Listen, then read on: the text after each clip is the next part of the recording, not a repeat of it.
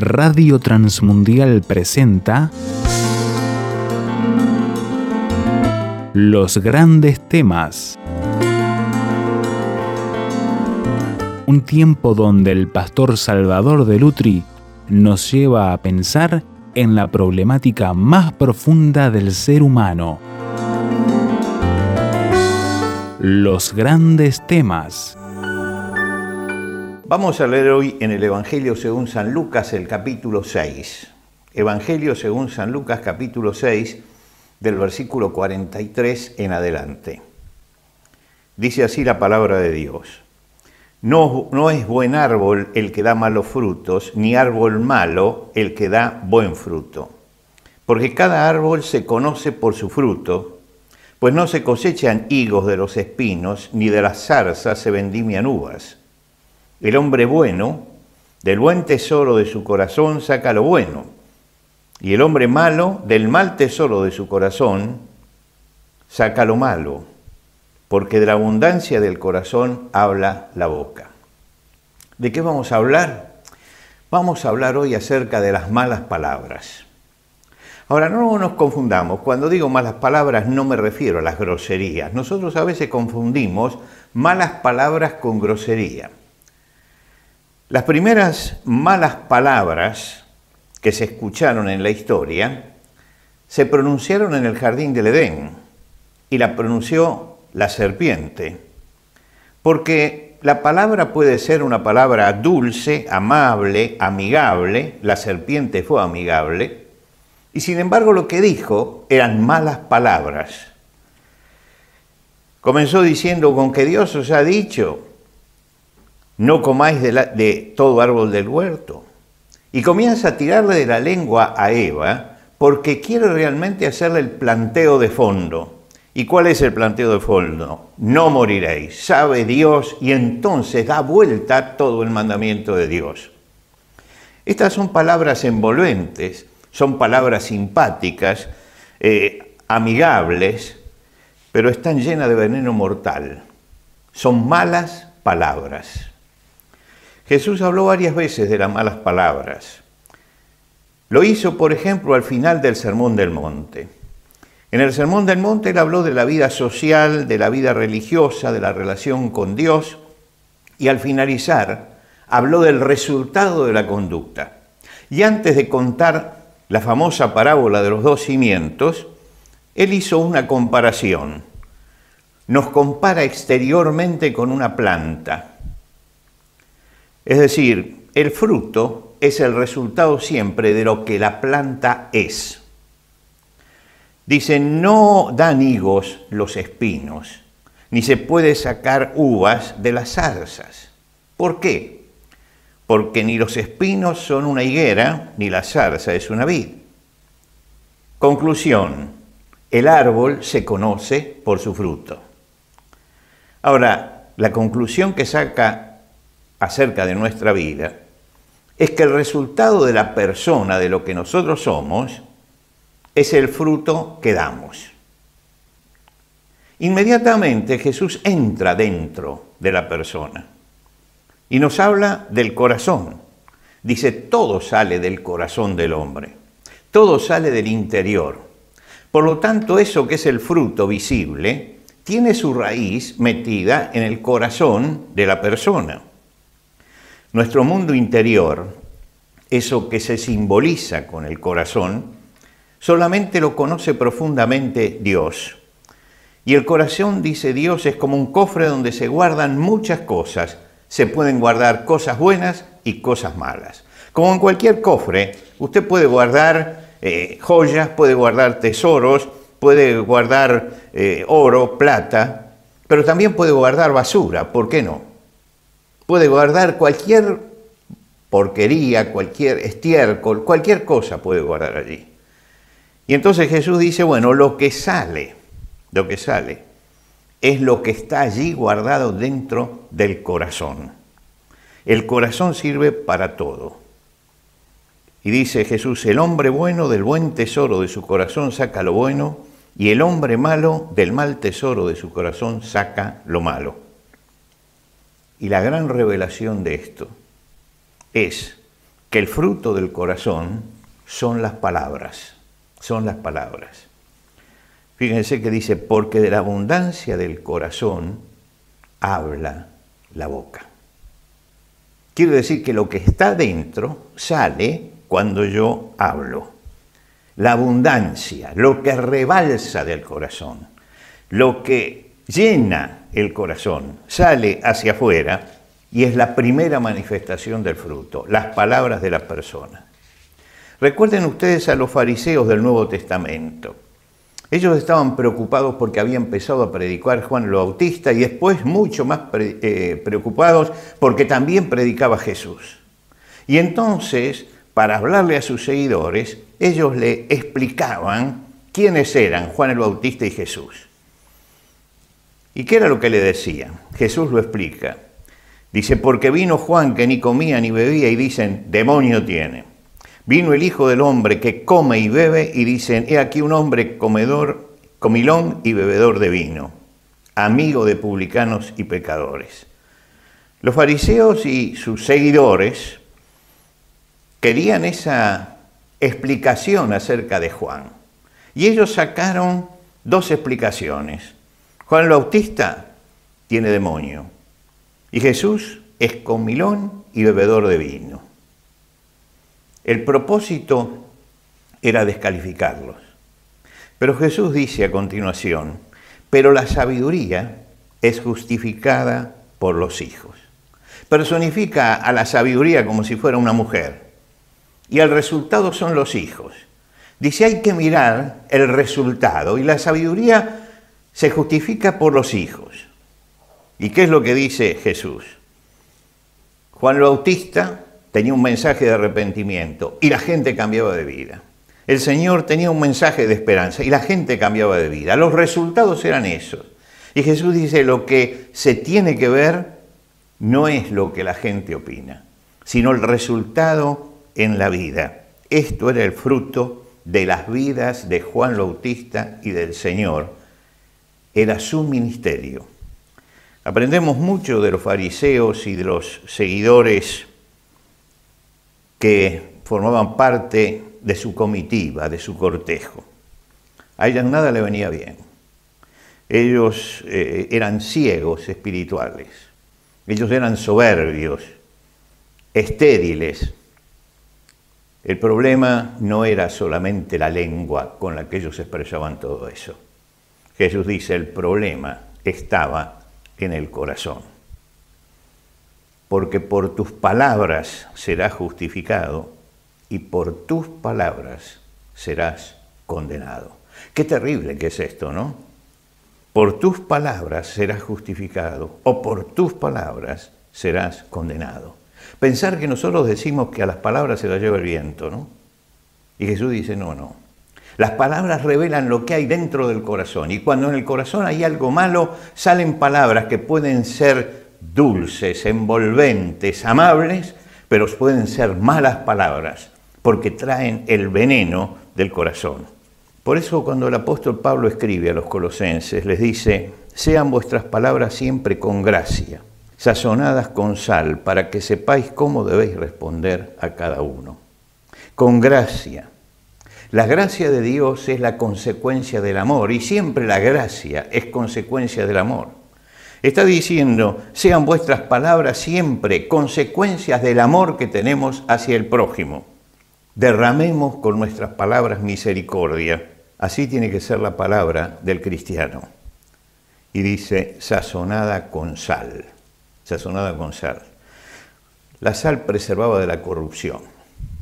En la antigüedad, cuando no había refrigeradores, cuando no había heladeras, la sal hacía que las cosas pudieran conservarse. Pero además la sal le da sabor, gusto a las cosas. Y al cristiano siempre se le dice que tiene que tener esta palabra sazonada con sal. Es decir, una palabra que preserve, no que cause mayor pudrición, sino que preserve. Pero además, que sea una palabra amable, que le dé sabor a las cosas no esa palabra que quiere preservar, pero es una palabra dura, agresiva, sino la palabra que amablemente se expresa para preservar, pero que sabe reprender y no dejar un sabor amargo en el otro, sino dejar la estela del amor siempre en cada una de nuestras expresiones.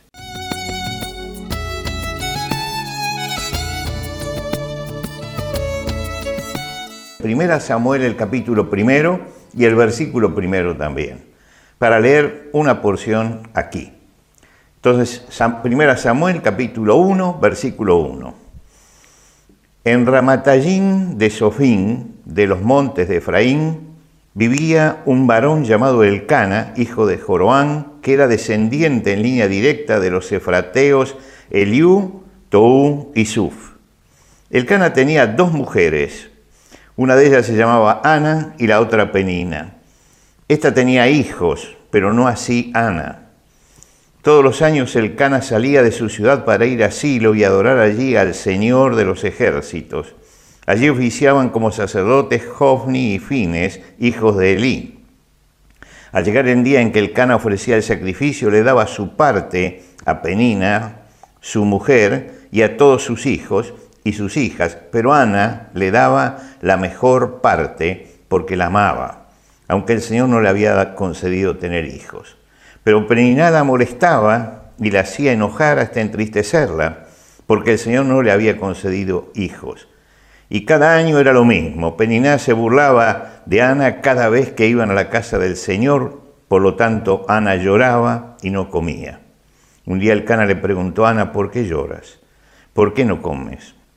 ¿Por qué estás afligida? ¿Acaso yo no soy para ti mejor que diez hijos? Nos vamos a detener aquí.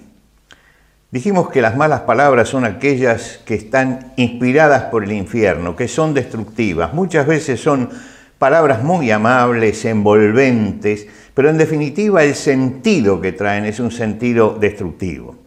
El Señor Jesucristo dijo, de la abundancia del corazón habla la boca. Por lo tanto, las palabras son un revelador de lo que pasa en nuestro corazón. ¿Qué sucedía en esta familia? El Cana tiene dos esposas. Periná ha sido bendecida con muchos hijos y Ana es estéril. Pero es estéril en un momento de la historia en que la esterilidad era un estigma muy difícil de llevar para una mujer.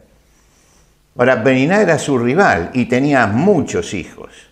Le había dado a Elcana hijos e hijas. Así, en plural lo dice la Biblia.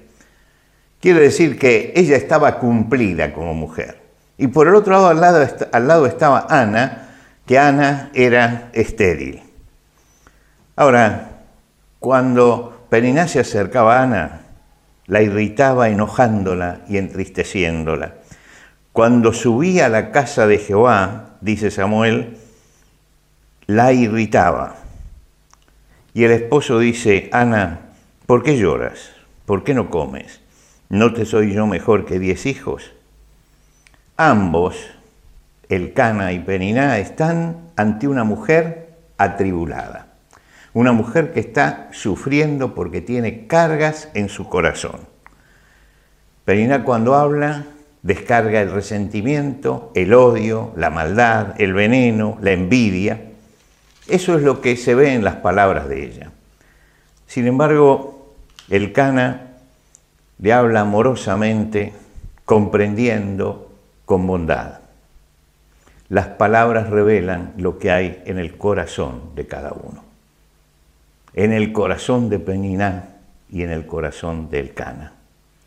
Pero además, estas palabras, cuando las analizamos así, nos revelan la relación que tienen con el Señor. Si yo les preguntara cuál es la relación de Penina con el Señor, cuál es su vida espiritual, y si miráramos el Cana y nos preguntáramos, ¿y cuál es la relación que tiene el Cana con el Señor? ¿Cuál es su vida espiritual? Yo conozco el corazón de una persona y, y, tú conoces el corazón de una persona por lo que la persona habla.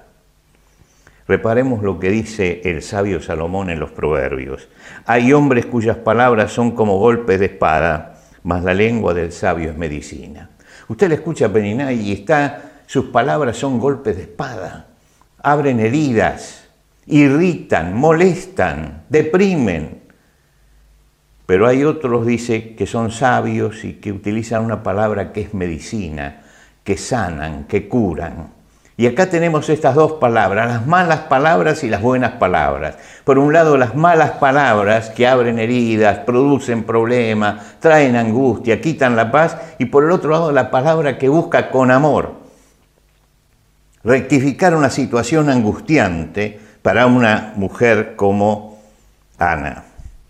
El Cana y Penina van cada año al santuario a adorar a Dios. Escuchan allí la palabra de Dios, como la escuchan los sábados en la sinagoga. ¿Cuál es la actitud de Penina frente a la palabra de Dios? Saque conclusiones. ¿Cuál es la actitud del Cana frente a la palabra de Dios? Las palabras están revelando cuál es su relación con la palabra de Dios y cuál es su relación con Dios. Conclusión. La palabra de los hombres revelan lo que hay en el corazón, lo que es su relación con el Señor, lo que es su vida espiritual y su actitud frente a la palabra de Dios y a lo que escuchan de la palabra de Dios.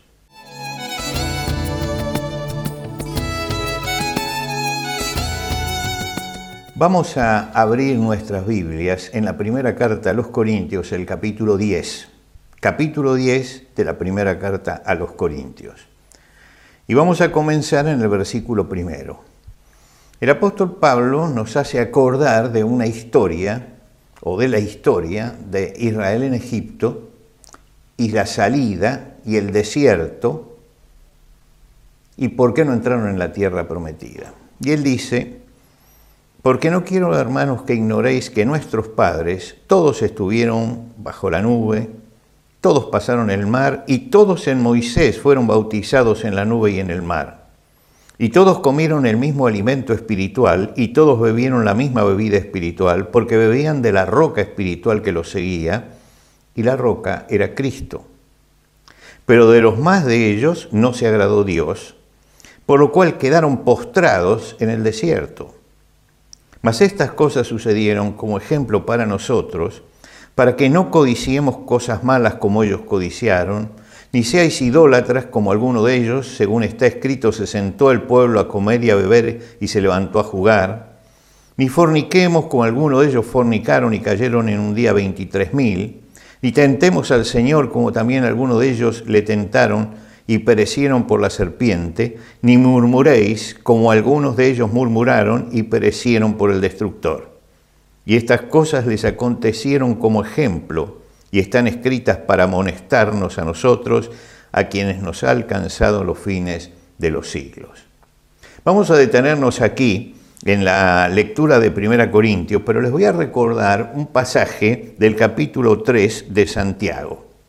Santiago dice de la lengua, la lengua es un fuego, un mundo de maldad. La lengua está puesta entre nuestros miembros y contamina todo el cuerpo e inflama la rueda de la creación y ella misma es inflamada por el infierno. Habla de un terrible poder destructor de la lengua. Claro, cuando uno lee esto, dice, pero ¿no será exagerada la descripción?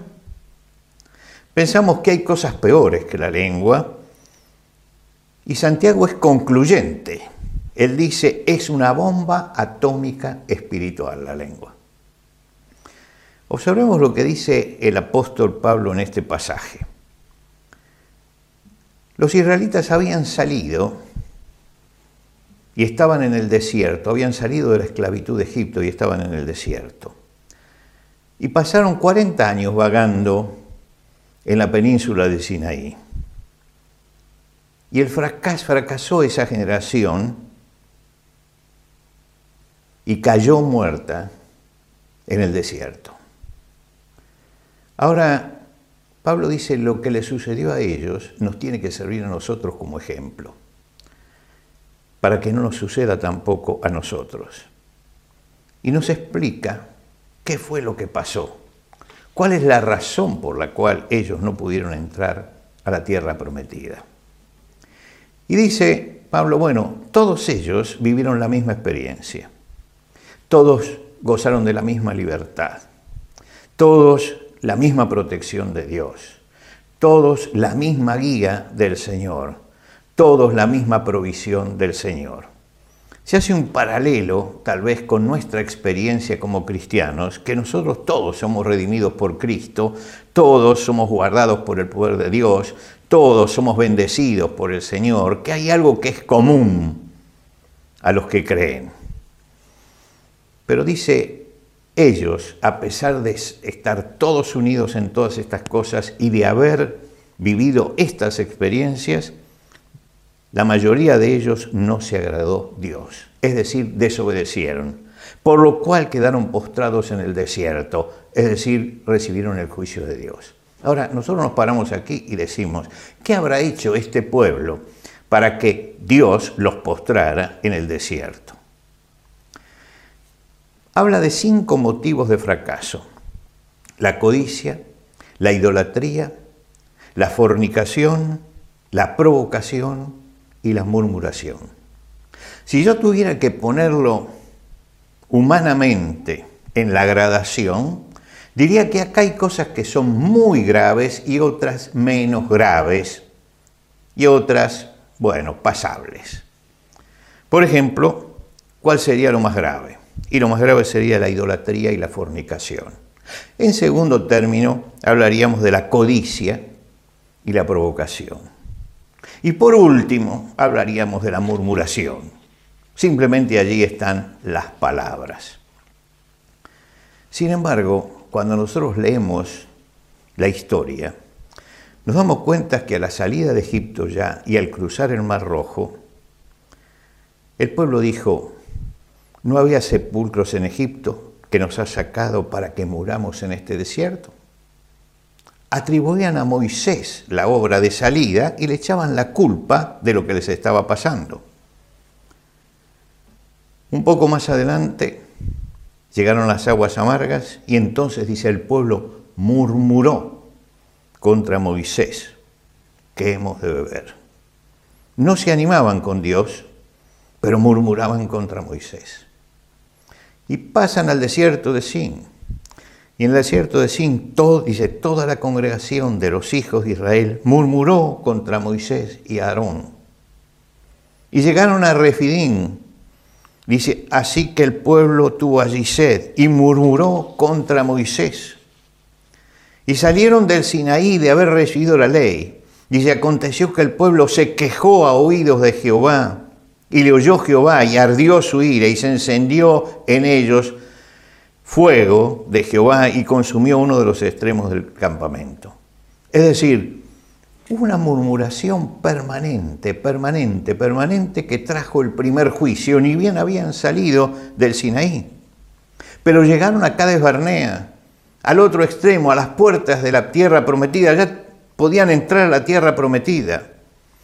Dice, y se quejaron contra Moisés y contra Aarón y dijo, ojalá muriéramos en la tierra de Egipto y en este desierto, ojalá muriéramos. ¿Por qué? Porque tenían miedo de entrar a la tierra prometida. Y entonces Dios dijo algo importante para lo que estamos hablando. Y Jehová habló a Moisés y a Aarón diciendo, ¿hasta cuándo oiré a esta depravada multitud que murmura contra mí? Las querellas de los hijos de Israel que de mí se quejan. Fíjense, no era contra Moisés y contra Aarón la murmuración. Esos eran simplemente los siervos de Dios. Dios dice, están murmurando contra mí. Quiere decir que la murmuración era el motor que después producía la codicia era el motor que producía la provocación, era el motor que producía toda la decadencia del pueblo, tenía un motor y ese motor era la murmuración. ¿Qué es la murmuración? Las malas palabras. Las palabras dichas entre dientes, pero que llevan esta carga de agresividad. Y Dios tuvo que sentenciarlos diciendo, vosotros a la verdad no entraréis en la tierra, vuestro cuerpo caerá en este desierto. ¿Y por qué lo hace? Por la murmuración permanente del pueblo. Es verdad que cometió todos los otros pecados, pero Dios subraya eso, que era la constante. Ellos creían que hablar no cuesta nada y que las palabras se las lleva el viento y Dios llevaba la nota de todo eso. Y cuando llega al final dice, estoy cansado de escuchar esta murmuración contra mí. La murmuración fue lo que trajo las serpientes venenosas. La murmuración trajo la lepra a María y la detención del pueblo en su marcha. La, murmuración era la causa del fracaso. Nacía de su corazón no agradecido al Señor. Nacía de su corazón falto de fe. Nacían de un corazón ciego a las realidades espirituales, negativo en cuanto a la fe. Todo eso estaba en el corazón de ellos. Todo eso se gestó en el corazón de este pueblo. Y se expresaba en las palabras. Y esas palabras no se las llevaba el viento. Esas palabras eran oídas por Dios. Y cuando llega al final, Dios dice, vamos a terminar con este pueblo. Esta generación va a morir en el desierto, la generación próxima va a entrar, pero esta generación tiene que morir en el desierto. ¿Por qué? Porque han murmurado constantemente contra Dios. La murmuración era el motor de la decadencia. Todo estaba encadenado pero en la base de todo estaba la continua murmuración del pueblo. Y cuando llegamos al final, Dios habla de esa murmuración. Y dice, esto es lo que hace que este pueblo fracase. Hermanos míos, dice Santiago, esto no debe ser así. Esto no debe ser así. ¿Acaso alguna fuente hecha por una misma abertura, agua dulce y amarga? Es una gran pregunta. ¿Qué es lo que está saliendo y está brotando de nosotros? ¿Qué es lo que brota de nuestro corazón? El agua amarga de un corazón que no está agradecido al Señor, que está desconforme. O está saliendo el agua dulce que refresca, que hace bien al prójimo. Es una pregunta que nosotros tenemos que contestar. ¿Qué es lo que sale de la fuente de nuestro corazón? ¿Qué es lo que está saliendo? ¿Qué es lo que está brotando? El Señor me está mirando y está mirando qué es lo que brota de mi corazón. Y mis palabras están diciendo lo que hay en el fondo de mi corazón.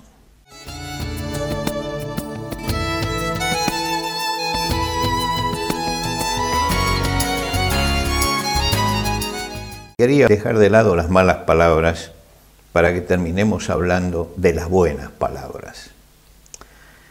Vamos a leer en Deuteronomio capítulo 6, los versículos 4 al 7. Deuteronomio capítulo 6. Oye Israel, Jehová nuestro Dios, Jehová uno es. Y amarás a Jehová tu Dios de todo tu corazón y de toda tu alma y con todas tus fuerzas.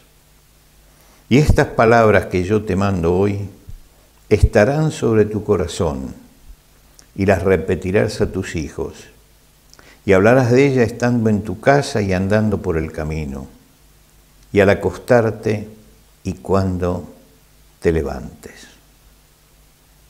Está diciendo que nuestra vida tiene que llenarse de la palabra de Dios que nuestro corazón tiene que llenarse de la palabra de Dios. Y cuando amamos realmente al Señor, buscamos su palabra y atesoramos lo que Él dice y lo metemos dentro de nuestro corazón. Como dijimos en los encuentros anteriores, las palabras revelan lo que hay dentro de nuestro corazón, lo que atesora el corazón del hombre la relación que establece con el Señor, el grado de su madurez espiritual, la actitud que tiene frente a la palabra de Dios, todo eso se revela. Si nuestra vida está llena de la palabra de Dios, seguramente esa palabra de Dios va a brotar como una palabra sanadora para el prójimo. La lengua forma parte, como vimos, de la cadena del pecado. Y no es un pecado menor. A Israel le costó tener que morir en el desierto y que esa generación no entrara en la tierra a causa de la lengua. El apóstol Santiago nos dice, hermanos míos, esto no debe ser así. ¿Acaso alguna fuente hecha por una misma abertura, agua dulce y amarga?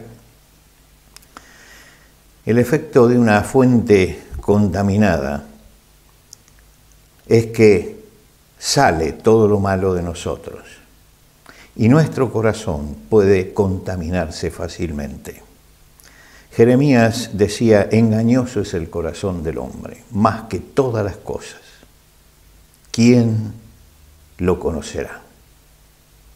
¿Quién lo conocerá? Engañoso, engañoso, perverso, ¿quién lo conocerá? No dice, todos tienen un buen corazón, todos nacen con un buen corazón. Él dice, el corazón del hombre es engañoso más que todas las cosas. Hay que cambiar la fuente, hay que cambiar el agua de la fuente.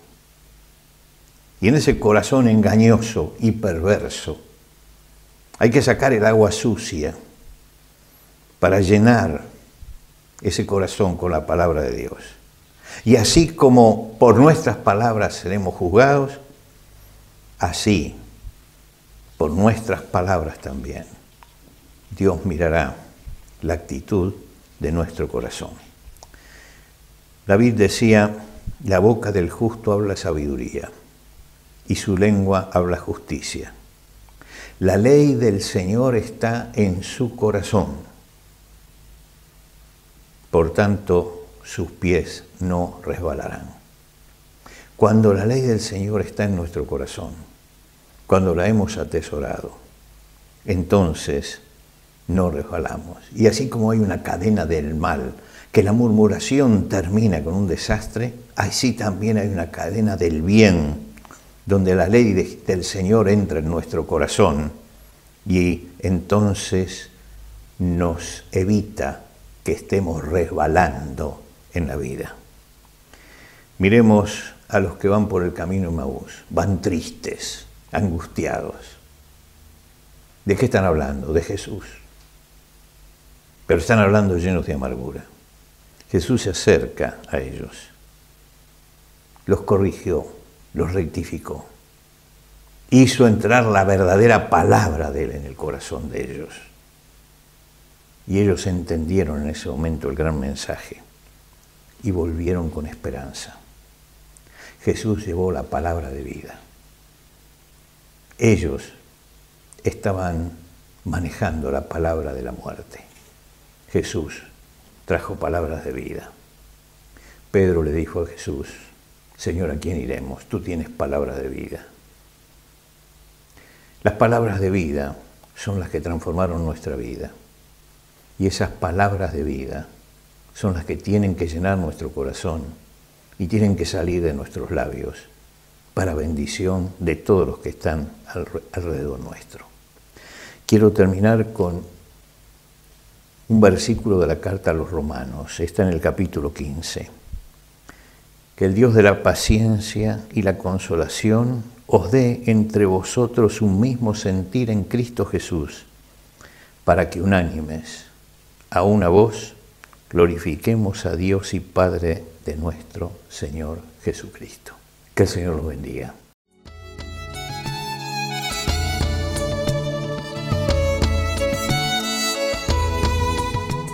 ¿Qué le pareció el desafío que nos presentó el pastor Salvador de Lutri en los grandes temas de hoy? ¿Qué preguntas, aportes y discusión le gustaría compartir con nosotros? Déjelo saber a través del 091-610-610, SMS o WhatsApp. 091-610-610. Si está fuera de Uruguay, agregue el número en su libreta de contactos así, símbolo de más 598 91 610 610. La reitero, símbolo de más 598 91 610 610. Encuéntrenos también en el sitio web tierrafirmertm.org para escuchar los audios de este y los demás grandes temas. Tierrafirmertm.org